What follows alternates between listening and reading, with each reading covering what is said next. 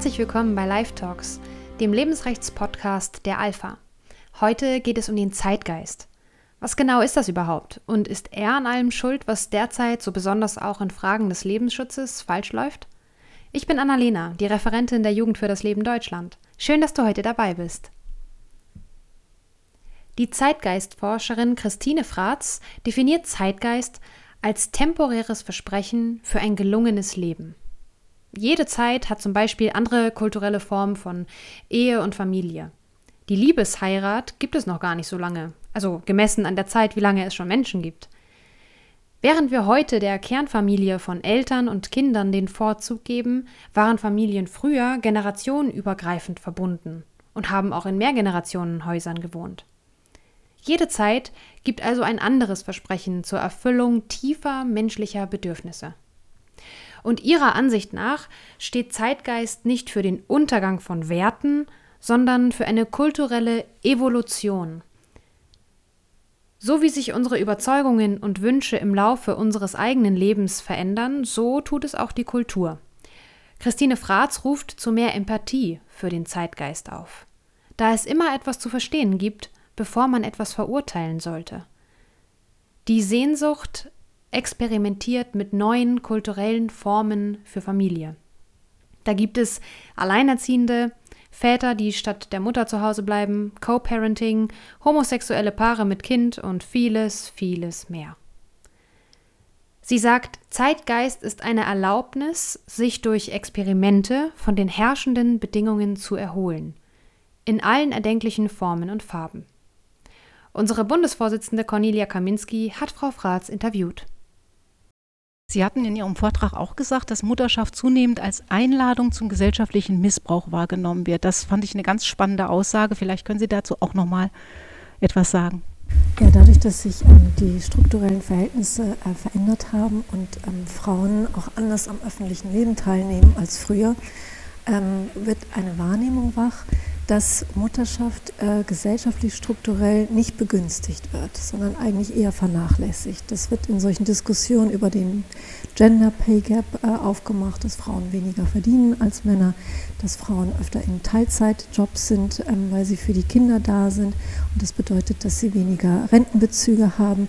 Also dass sozusagen äh, Muttersein äh, finanziell, ökonomisch für eine Frau mehr oder minder ein Privatvergnügen ist die Gesellschaft aber davon profitiert, weil dadurch, dass sie auf ähm, eigene Karriere oder, oder Geld verdienen und sowas verzichtet, das dazu führt, dass sie ähm, mental gesunde Steuerzahler großzieht, aber sozusagen dafür äh, an ihre weibliche Bestimmung erinnert wird, dass das sozusagen in ihrer Natur liegen müsste, dafür alles stehen und liegen zu lassen. Und da wird gerade ein Zeitbewusstsein geweckt, dass sie sagt, das kann nicht sein. Das kann nicht sein, dass wir für die Interessen der Gesellschaft die Care-Arbeit haben wollen, die ähm, äh, funktionierende neue Mitbürger haben möchte, die wollen, dass die äh, ähm, liebevoll großgezogen werden, dass wir dafür nicht immer ein Dankeschön bekommen und irgendwie alle anderen irgendwie ähm, Steuern, Vergünstigungen, Pensionskassen, ähm, Karrierezugewinn haben und wir irgendwie gar nichts bekommen. Und da entsteht gerade so eine Schieflage, dass Mutterschaft auch in der medialen Darstellung wirklich als, ja, sozusagen als, ähm, als Nachteil, ne, als struktureller Nachteil gesehen wird, äh, dass wirklich das Privat, also eigentlich das ist ein Hobby von Frauen, dass sie, dass sie Mütter werden. Das ist auf eigenes Risiko. Ne?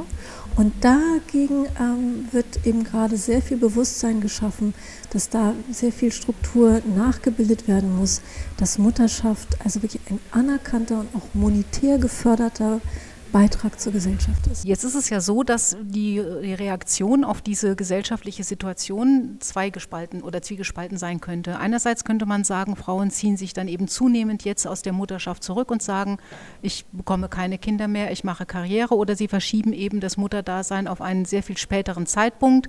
Dann wird das schwieriger, äh, noch Kinder zu bekommen. Es wird auch schwieriger, die Kinder großzuziehen. Ähm, und ich, ich habe so ein bisschen den Eindruck, dass diese Botschaft auch angekommen ist äh, bei den Frauen, dass sie sagen, nee, aber Kinder erst mit 30, 40 kriegen, ist vielleicht auch nicht so das Ideal. Sehen Sie da einen Umschwung im, in, in, der, in der Gesellschaft oder bei den Frauen selber? Da gibt es also zarte Anklänge auf jeden Fall. Dass die Mutterschaft zu verschieben, hat ja viel damit zu tun, dass die Frauen versuchen, sich äh, strukturell zu positionieren, bevor sie Kinder bekommen, ähm, um eben nicht in die strukturellen Fallen, in die Nachteile hineinzutappen.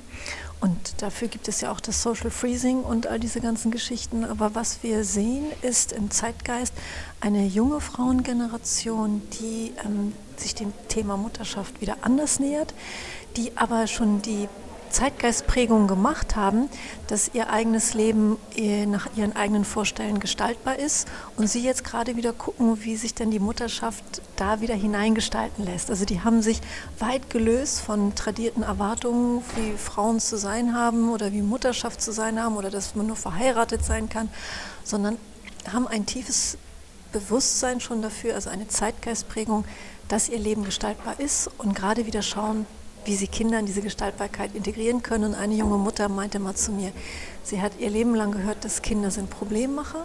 Und aus den strukturellen Umständen äh, ist das auch ersichtlich. Und sie hat sich dann selber die Frage gestellt, was wäre eigentlich, wenn es ein Glücksmacher ist?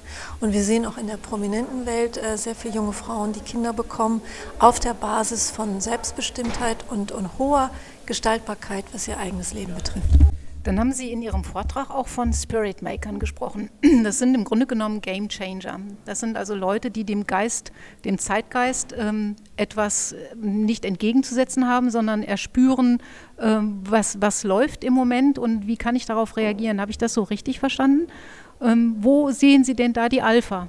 Spirit Maker, wie Sie ja schon so schön gesagt haben, ähm, sind Menschen, die ein neues Zeitgeistpotenzial wahrnehmen, was der, wie ich immer sage, der kulturellen Evolution dient, die ähm, sozusagen neue kulturelle Heimaten schaffen für eine Sehnsucht wo äh, kulturelles wieder heilsam werden muss, wo, wo Überhange verschwinden, wo Dominanzen zurückgedrängt werden, wo Positionsmacht eingedämmt wird und wieder ermächtigt, was lange keine Stimme oder keine Möglichkeiten hatte. Und die Alpha ist in ihrer Arbeit sehr stark am Spirit Making beteiligt, weil sie wirklich versucht, gesellschaftliche Strukturen, finanzielle Strukturen, Netzwerkstrukturen zu schaffen. Es ist ja dann nicht so, dass sie irgendwo hingeht und sagt, äh, du darfst nicht abtreiben, weil das so ist und Punkt, sondern es wird ja individuell geschaut, ähm, was ist die Not, was ist die Sehnsucht?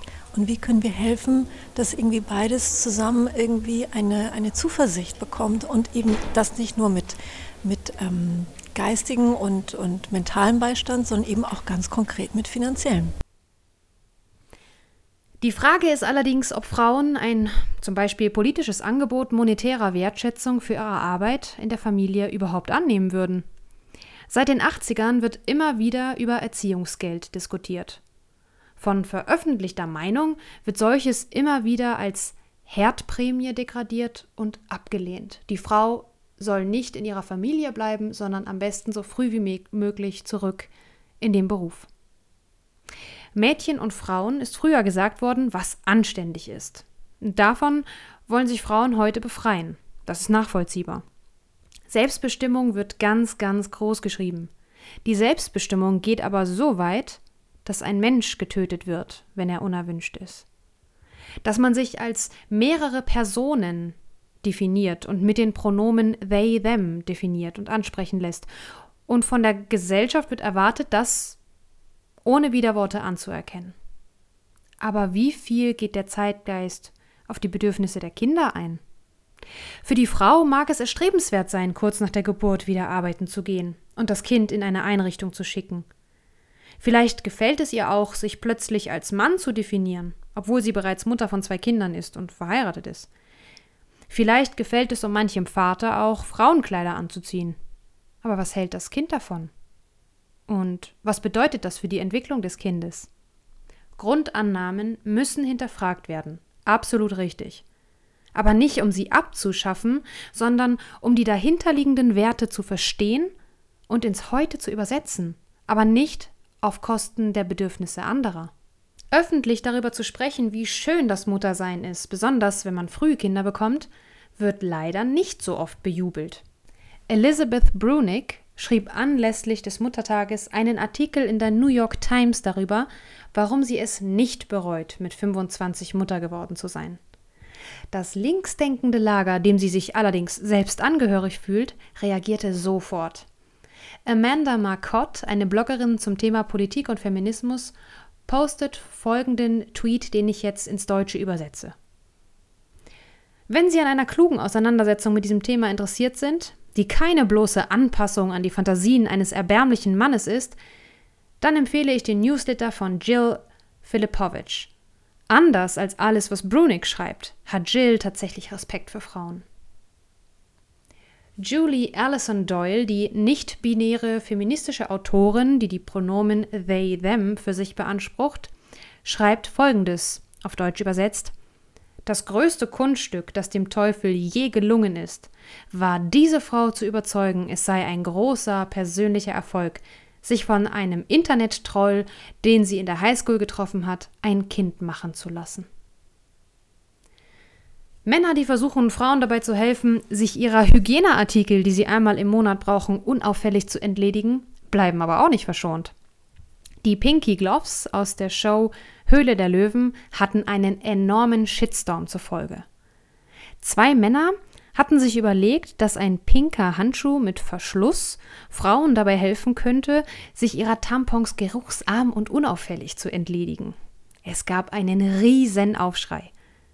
Warum müssen wir unsere Periode verstecken? Warum sind die Handschuhe pink? Und noch viel schlimmer, wieso machen das Männer? Auch ich bin eine Frau mit Menstruationshintergrund und niemand kann behaupten, dass aus uns wohlduftende Zuckerwatte rauskommt. Mal ganz ehrlich, auch wir wollen nicht, dass man uns ansieht, dass wir gerade unsere Tage haben. Und riechen soll es erst recht keiner. Auf so vielen öffentlichen Toiletten gibt es kein Klopapier, da kann so ein Handschuh vielleicht mal praktisch sein. Ich persönlich brauche sowas nicht, aber hey, es gibt ziemlich viele Produkte auf dem Markt, die man als überflüssig bezeichnen könnte. Gecancelt werden sie deswegen aber nicht. Es macht den Anschein, als würde der Zeitgeist uns dazu aufrufen, sehr, sehr viel auf uns zu schauen. Was tut mir gut? Was brauche ich? Was sind meine Bedürfnisse? Ich bin der Nabel der Welt. Wenn man Mutter wird oder Vater, sollte das aber nicht mehr die Perspektive sein. Da sollte eigentlich das Kind an erster Stelle stehen. Und als Bürger einer Gesellschaft sollte auch das Gemeinwohl von Interesse sein. Man könnte sagen, wir sind irgendwie hängen geblieben. Wir sind hängen geblieben bei dem Blick auf uns selbst und wir drehen uns um uns selbst. Das Lied Blind Leading the Blind von Mumford Sons bringt das ganz gut zum Ausdruck. My Generation Stuck in the Mirror. Ich denke, das trifft's ganz gut.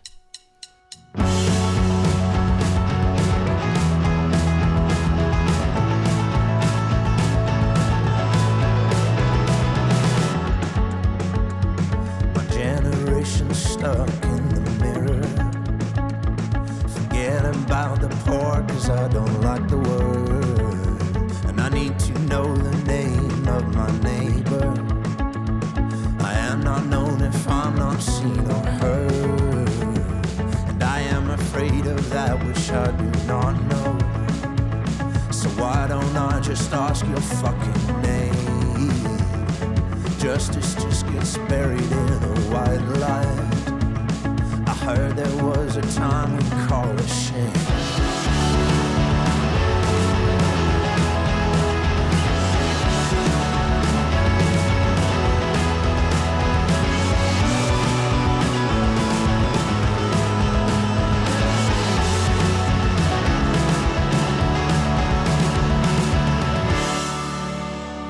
So put your hands in mine tonight. And I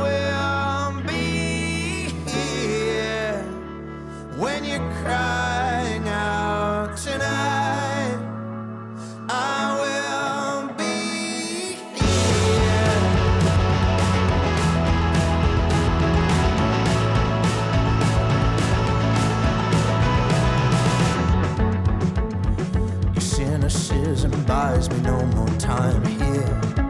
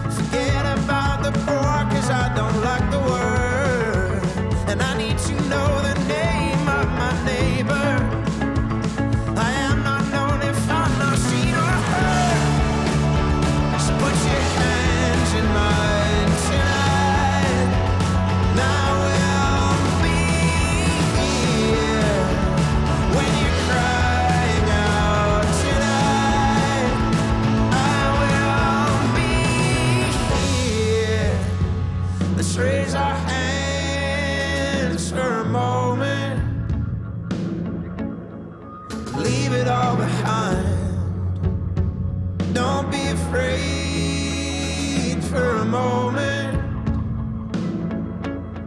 The blind leading the blind.